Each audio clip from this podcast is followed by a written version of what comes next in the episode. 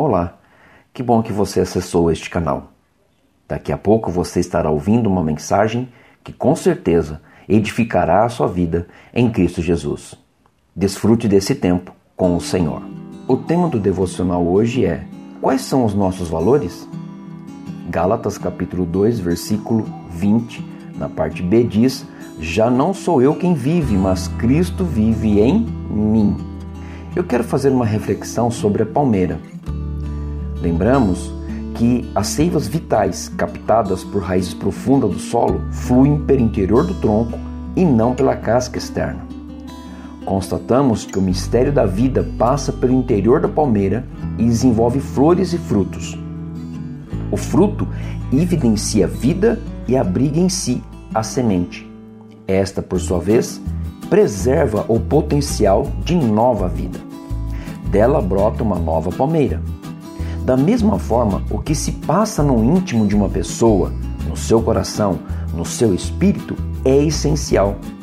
Jesus disse que é pelos seus frutos que se reconhecem os falsos profetas. Está em Mateus capítulo 7, do versículo 15 até o versículo 20. O caráter da pessoa e sua conduta, suas virtudes e atitudes evidenciam quem nela vive.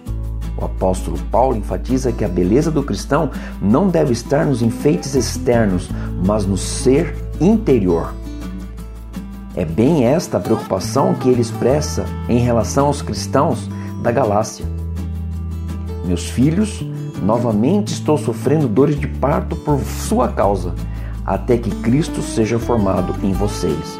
Gálatas capítulo 4, versículo 19.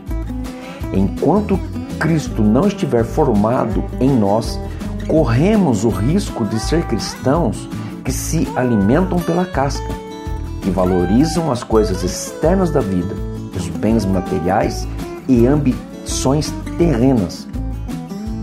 Mas Cristo é formado em nós e molda o nosso caráter.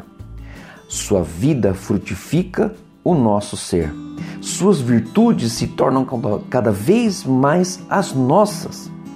O seu espírito desenvolve os frutos que se evidenciam em nosso testemunho, pois nosso caráter é formado pelo que valorizamos. Isso exerce grande influência sobre nós.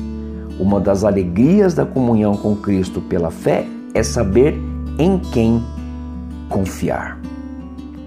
Pai, obrigado pela comunhão que posso ter contigo através do Espírito Santo.